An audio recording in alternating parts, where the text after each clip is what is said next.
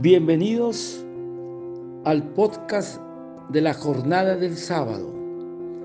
A continuación, el capítulo de hoy.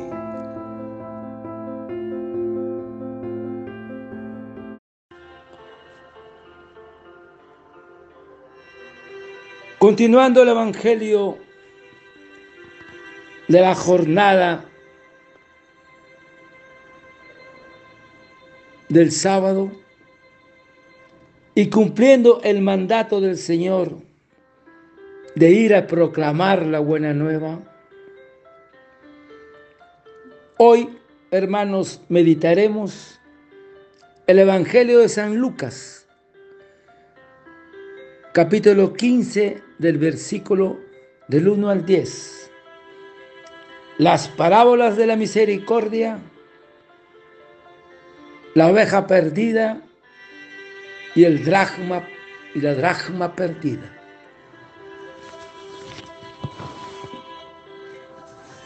Hermanos, Jesús estaba en Perea.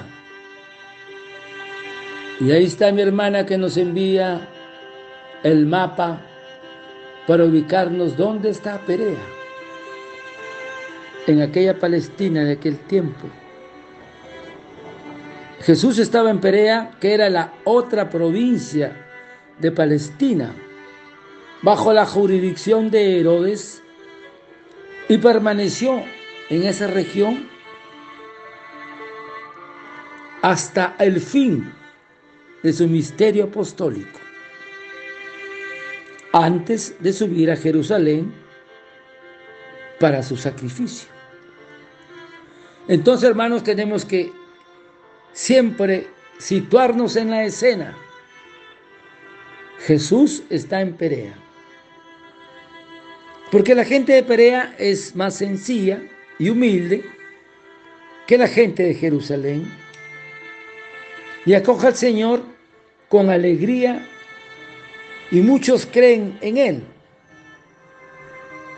Todo esto por la ayuda también de la predicación previa de Juan el Bautista. Antes, en esa región, había predicado Juan el Bautista. Entonces, todos los publicanos y los pecadores se acercaban a él para oírle. Y los fariseos y los escribas murmuraban diciendo, este acoge a los pecadores y come con ellos. Entonces Jesús, el Maestro, les dijo estas parábolas. La parábola de la misericordia, que es la oveja perdida, la dracma perdida y el hijo pródigo, es decir, la Santísima Trinidad esa medicina divina que viene a curar nuestras heridas y a rescatarnos. Y antes de decir estas parábolas, tenemos que comprender que Jesús encarna la misericordia del Padre. Porque el Maestro, Jesús, es el rostro de la misericordia de Dios.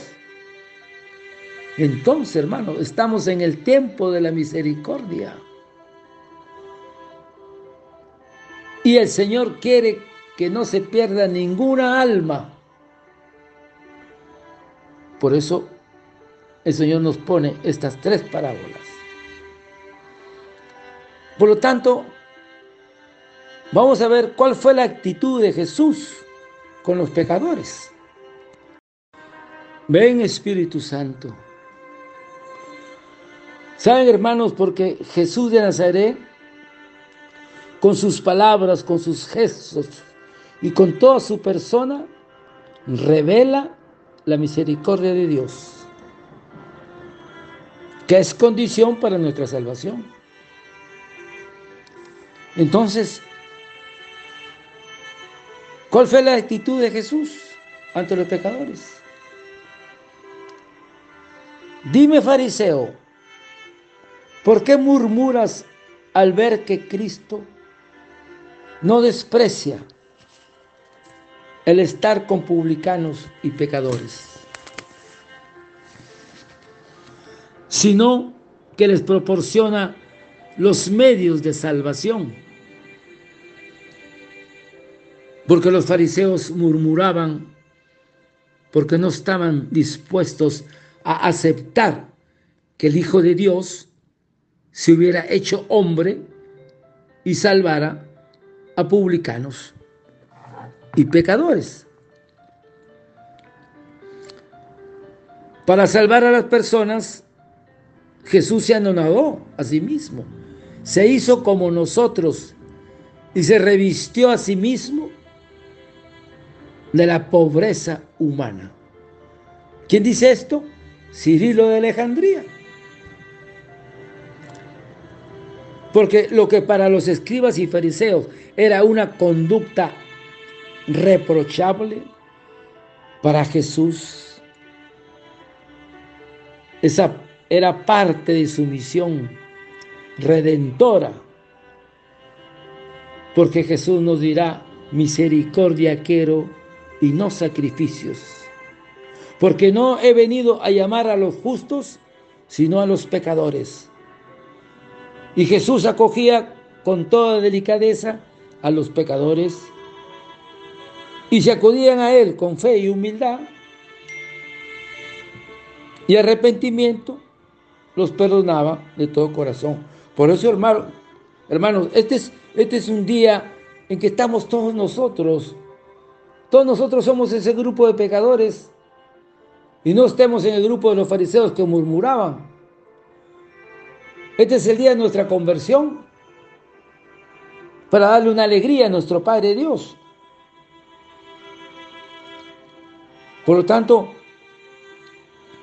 Jesús los curaba. ¿Se acuerdan que Jesús perdona el libertinaje de la, de la samaritana? la prostitución de María Magdalena, perdona a la mujer adúltera, al recaudador de impuestos, al buen ladrón, porque el maestro siempre une la sanación del cuerpo con la purificación del alma. Este misterio de la infinita misericordia del Señor no podía ser comprendidos por los escribas y fariseos porque yo no he venido a llamar a los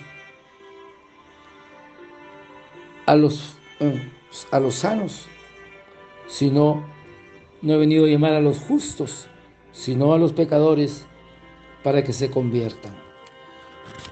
Ese es el regalo de esta mañana. Que tenían doble pecado los fariseos de no reconocerse ellos pecadores y despreciar y no tener misericordia con los pecadores. Por eso se burlaban de la misericordia del Señor y lo tenían por pecador, por tratar con los pecadores. Uno de los mayores pecados que puede cometer el hombre es despreciar la infinita misericordia del Señor y no acudir a Él para recibir el perdón. Y lo que más le duele a Jesús es que se desprecie su sacrificio en la cruz y no busque el perdón con Dios. Ven Espíritu Santo, porque Jesús encarna la misericordia del Padre Jesús responde a las acusaciones de los escribas y fariseos proponiendo las tres parábolas de la misericordia. Y él no hace otra cosa sino imitar la conducta de su padre.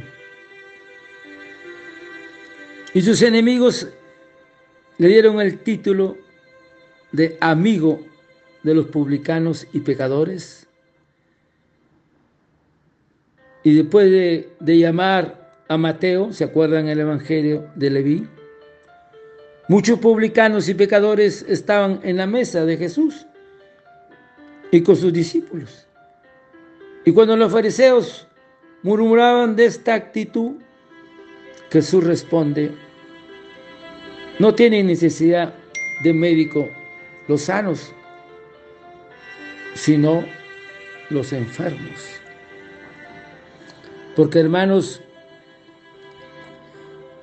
misericordia es la palabra que revela el misterio de la Santísima Trinidad. Misericordia es el acto último y supremo con lo cual Dios viene a nuestro encuentro. Esa es la misericordia, el supremo atributo de Dios. Entonces entremos a la parábola de la oveja perdida. Y ahí está la imagen. Jesús con una, una ovejita. Y Jesús manifiesta la infinita misericordia de su Padre porque Jesús encarna esa misericordia. Y el maestro empieza a hablar. ¿Quién de vosotros tiene cien ovejas? Si pierde una de ellas, no deja las noventa y nueve en el desierto y va a buscar la que se perdió hasta que la encuentra. Aquí Jesús resalta el amor universal y misericordioso de Dios para con todos nosotros los pecadores. La oveja perdida, Dios sale en busca de los pecadores. Dios sale en busca de nosotros, hermanas y hermanos. Porque ser pastor en Israel era un oficio duro y peligroso. Los pastos eran escasos y había que llevar las ovejas lejos para que puedan pastear. Hermanos, en la oveja perdida estamos representados todos y cada uno de nosotros, hombres y mujeres, pecadores, para Dios, cada pecador tiene el valor de un hijo suyo, creado por Él con un infinito amor y redimido con el preciosísima sangre de su Hijo. Por eso, hermanos, la coronilla, por su dolorosa pasión, ese es el precio que Jesús pagó y eso es lo que conmueve el corazón de nuestro Padre Dios cuando rezamos la coronía. Para que no sea en vano la muerte de Jesús cuando digas por su dolorosa pasión, ten misericordia de nosotros y del mundo entero.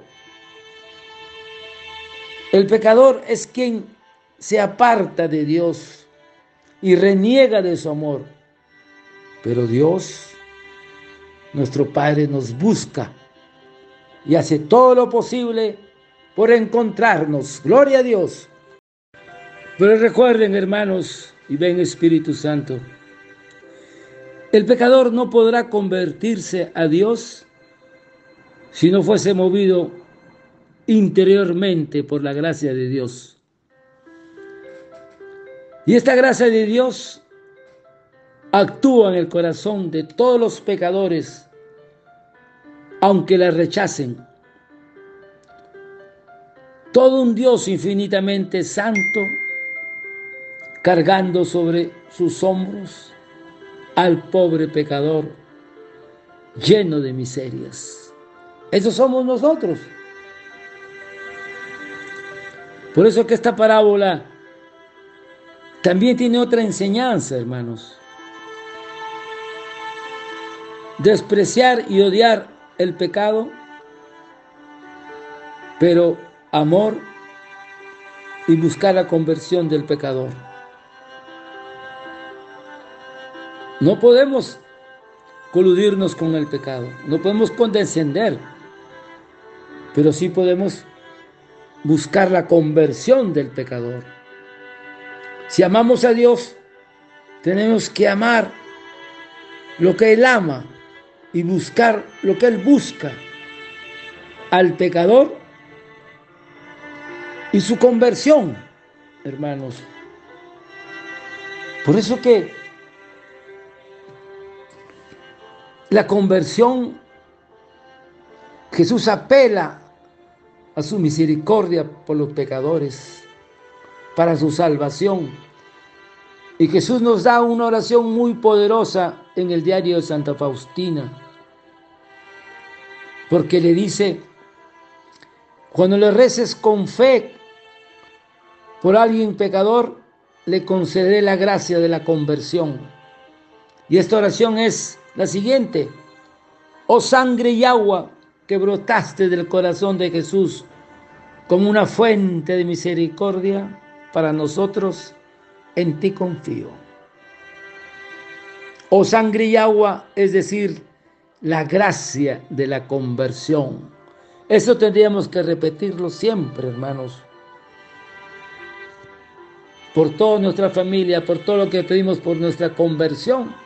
A nuestro Padre Dios hay que pedirle cada día nuestra conversión para poder de esa manera darle esa alegría a nuestro Padre Dios. Dios no desprecia a los pecadores. Que Dios no deja de tener confianza de que un día el pecador extraviado puede volver a salvarse. Es la paciencia de Dios. Pero la paciencia también tiene un límite. Y es que cuando tu corazón deja de latir, terminó. Pero hasta ese instante es tan grande el amor de su misericordia que te ofrece la coronilla para un alma que está en agonía.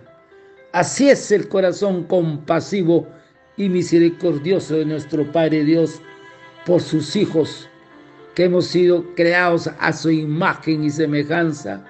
Y Él anhela que todas estas almas, todos sus hijos, regresen a su seno.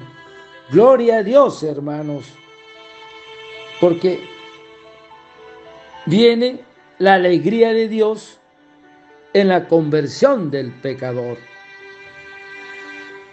Y cuando la encuentra, la carga sobre los hombros. Muy contento. ¿Y cuáles son estos hombros de Jesús? Son los brazos de la cruz, que es ahí donde dejamos nuestros pecados. Y por eso murió Jesús por nosotros y por ti y por mí. Por nuestra salvación, por nuestra redención. Gloria a Dios. Ven Espíritu Santo. Y cuando le encuentra, la carga sobre los hombros muy contento. Y al llegar a casa, reúne a los amigos y a los vecinos para decirles, felicitadme, he encontrado la oveja que se me había perdido. Esos somos nosotros, hermanos. Esa es la alegría que le damos a Jesús, a nuestro Padre Dios, cuando volteamos los ojos a Él. Como el Hijo pródigo, he pecado contra ti, no soy digno que me llames hijo tuyo. Trátame como uno de tus siervos. Perdóname, Padre, porque he pecado contra ti. ¿Y qué hizo nuestro Padre Dios? nos abraza y nos acoge. Y le damos esa alegría al corazón misericordioso de nuestro Padre. Por eso, hermanas y hermanos, cada vez que te acercas al sacramento de la reconciliación, cuando hayamos caído por el pecado y somos perdonados, porque es tan grande su misericordia, que le damos una alegría a nuestro Padre Dios y por eso que cada día tenemos que pedir nuestra conversión. Porque la suprema misericordia no nos abandona, ni aún cuando nosotros lo abandonamos. Y a veces no nos damos cuenta del corazón misericordioso, infinito e insondable, de ese mar de abismo que es la misericordia de Dios. Que el Espíritu Santo nos revele esa fuerza, ese amor de nuestro Padre Dios hacia nosotros, porque somos sus hijos y Él no quiere que ninguno se pierda. Pero esa es la lucha entre el bien y el mal. El mal quiere que todos se pierdan, por eso los matrimonios se rompen. Por eso hay tanto desenfreno en el mundo. Pero la misericordia de Dios es mucho más grande. Por eso que Jesús es el buen pastor que no da perdida a ninguna de sus ovejas. A ninguno de nosotros nos da por perdidos. Siempre está esperando que el Hijo vuelva a la casa del Padre. Quiere expresar aquí el Señor su inmensa alegría, la alegría de Dios ante la contrición del pecador, ante el arrepentimiento. Padre, pecado contra ti, no soy digno que me llames hijo tuyo. Un gozo divino que está por encima de toda lógica humana. ¿Te imaginas, hermana y hermano? Dios no se, cansa, no se cansa nunca de perdonarnos. Nosotros somos los que nos cansamos, pero el amor de Dios es tan grande que nos mira a todos como sus hijos pequeños, esperando que todos vuelvan a su seno. Por eso que Jesús en esta parte de esta parábola nos dice, os digo que así también habrá más alegría en el cielo por un solo pecador que se convierta que por 99 justos que no, necesitan convertirse. Le hemos dado nosotros esa alegría a nuestro Padre tenemos que darles alegría en nuestra conversión, porque habrá más alegría en el cielo. Esa es la alegría que le damos a nuestro Padre Dios cuando volteamos los ojos a Él y le imploramos, Señor, ten piedad de mí, que soy un pobre pecador. Y ahí está, hermanos, la imagen del Señor de la divina misericordia bendiciéndonos y señalando su corazón traspasado, donde brota todo su amor y sus sacramentos. Porque saben, hermanos, misericordia es la capacidad de sentir la desdicha de los demás o la cualidad de tener corazón para alguien que sufre. Y esa cualidad no es otra cosa que la compasión tener un corazón solidario con aquellos que padecen o que tienen necesidad. Por eso que San Pablo, dice el apóstol, hay que tener los sentimientos del Maestro y los sentimientos de Jesús es la compasión, que nosotros podamos tener esa gracia de la compasión para tener misericordia también para nuestros hermanos. Ahora, de ninguna manera significa que Dios ama más al pecador que a los que viven en su gracia y se esfuerzan por cumplir sus mandamientos. Lo que quiere decirnos el maestro es que se da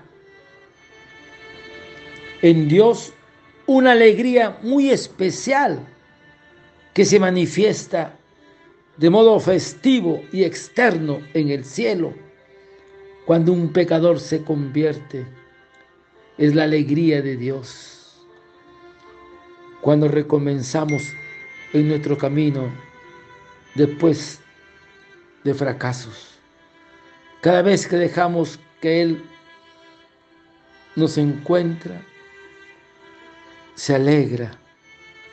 Yo me imagino nuestra familia que están en el cielo, que ya pasaron del purgatorio. Qué alegría también sentirán en su corazón que su hijo, su nieto, su familia en la tierra se han convertido y se alegran junto con nuestro Padre Dios nuestra conversión. Por eso que el corazón de Jesús desborda de alegría cuando ha recobrado el alma. Todos tienen que participar en su dicha. Los ángeles y los escogidos del cielo, nuestra familia, todos los santos que nos acompañan esta mañana se alegran. Deben alegrarse los justos de la tierra por el feliz retorno de un solo pecador, porque Jesucristo se acerca al pecador con respeto, con delicadeza, y nos dirá esta mañana a todos nosotros, vete y no peques más. Que el Señor nos conceda esa gracia. Como le dice, hijo mío, ten confianza, tus pecados te son perdonados. ¿Se acuerdan del paralítico? O la cananea, mujer, grande es tu fe. Todo esto, hermanos, es la misericordia de Dios que es inagotable, es infinita, inconmensurable. Ni todo el mundo arcano, visible e invisible podrá alcanzar a entender y comprender la misericordia de Dios. Por eso que los cuidados y atenciones de la misericordia divina sobre el pecador arrepentido son abrumadores con su perdón, con la remisión de los pecados, de las culpas, y renace además el alma a una vida nueva. Gloria a Dios. Ven Espíritu Santo. Por eso, hermanos, que esta alegría que tiene el Señor, en estas tres parábolas encontramos el núcleo del Evangelio y de nuestra fe. Porque la misericordia se muestra como la fuerza que todo vence, que llena de amor el corazón y que consuela con el perdón. Esa es la misericordia de nuestro Padre Dios. Y para terminar esta parte del Evangelio, nos muestra el Señor en este Evangelio el valor que para Él tiene una sola alma, pues está dispuesto a poner tantos medios para que no se pierda. Este interés es el que debemos tener nosotros para los demás. Que no se extravíen y si están lejos de Dios, para que se vuelquen a Él. Esa es la misión, hermanos, de todos los que escuchan esta palabra. Con mi hermano Carlos que pide por la conversión, sí, tenemos que pedir por la conversión de nuestra familia, de nosotros mismos, cada día, para alcanzar su misericordia que es infinita para darle esa alegría a nuestro Padre Dios. Gloria a Dios. Y ahora, hermanos, seguimos avanzando porque el tiempo nos va ganando. La segunda parte de este evangelio, la dracma perdida, en Lucas, del capítulo 15, del versículo del 8 al 10. Y dice, ¿qué mujer que tiene 10 dracmas si pierde una, no enciende una lámpara y barre la casa y busca cuidadosamente hasta que la encuentra. Y cuando la encuentra, convoca a las amigas y vecinas diciendo, alégrense conmigo porque he hallado la dracma que había perdido. Del mismo modo os digo, se alegran los ángeles de Dios por un solo pecador que se convierta. Hermanos, los padres nos hablan que la dracma representa la fe. Cuando perdemos la fe, nos estamos comparando, tratamos de buscar incrementar nuestra fe. Y el Señor, para resaltar la trascendencia que Él daba a la enseñanza sobre la misericordia de Dios y su alegría por la conversión de un pecador, añade esta nueva parábola, que es parte de la Santísima Trinidad que nos transmite el mismo mensaje. La dracma era una moneda que equivalía al jornal, al jornal de un día. Las diez dracmas eran todo su capital.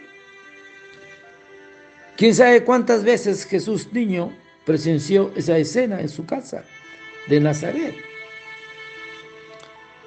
Y la mujer representa a Dios y la manera de sentir y actuar de esa mujer simbolizan la manera de actuar y de sentir del mismo Dios. De la misma manera, Dios siente una profunda pena ante el extravío de un pecador. Cualquiera que sea el pecador, para Dios no hay límite. Y me acuerdo mucho Gloria a Dios. En Espíritu Santo, el valor en sí de, la dragma era insignificante, pero para aquella mujer tiene un gran valor, tiene una gran importancia.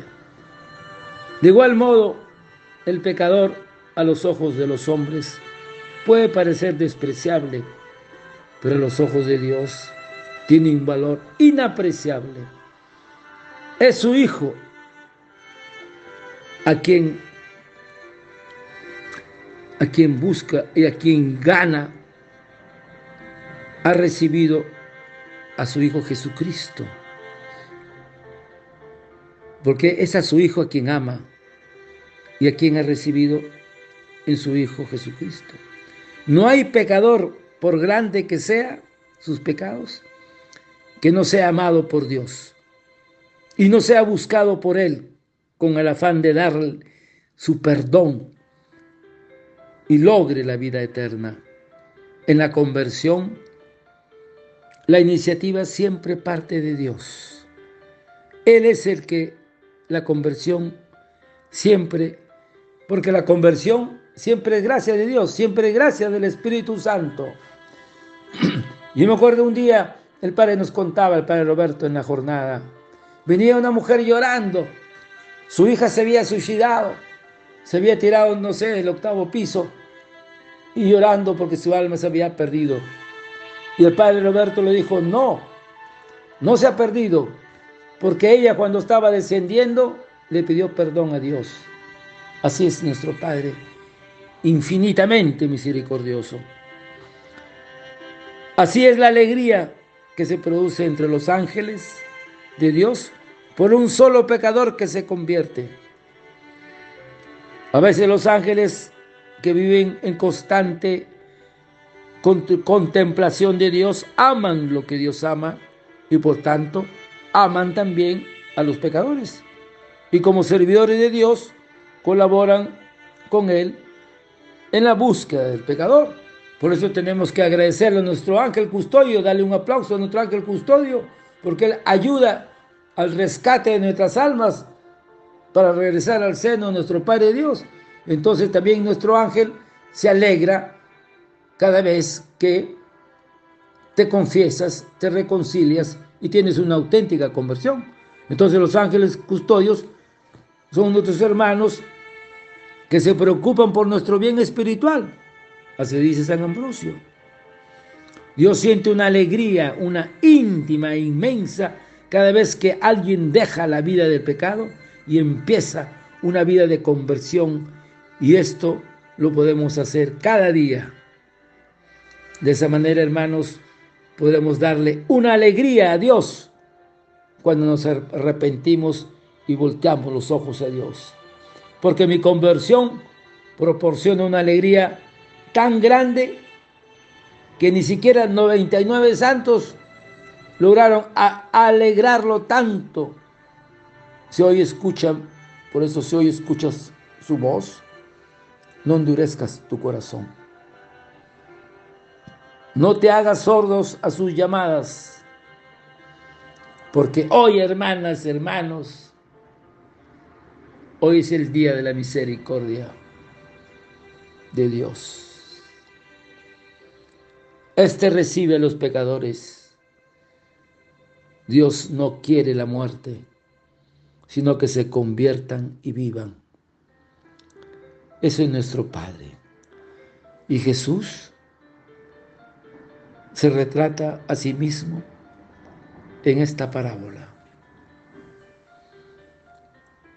¿Y por qué los publicanos y pecadores se acercaban a Jesús para escucharlo?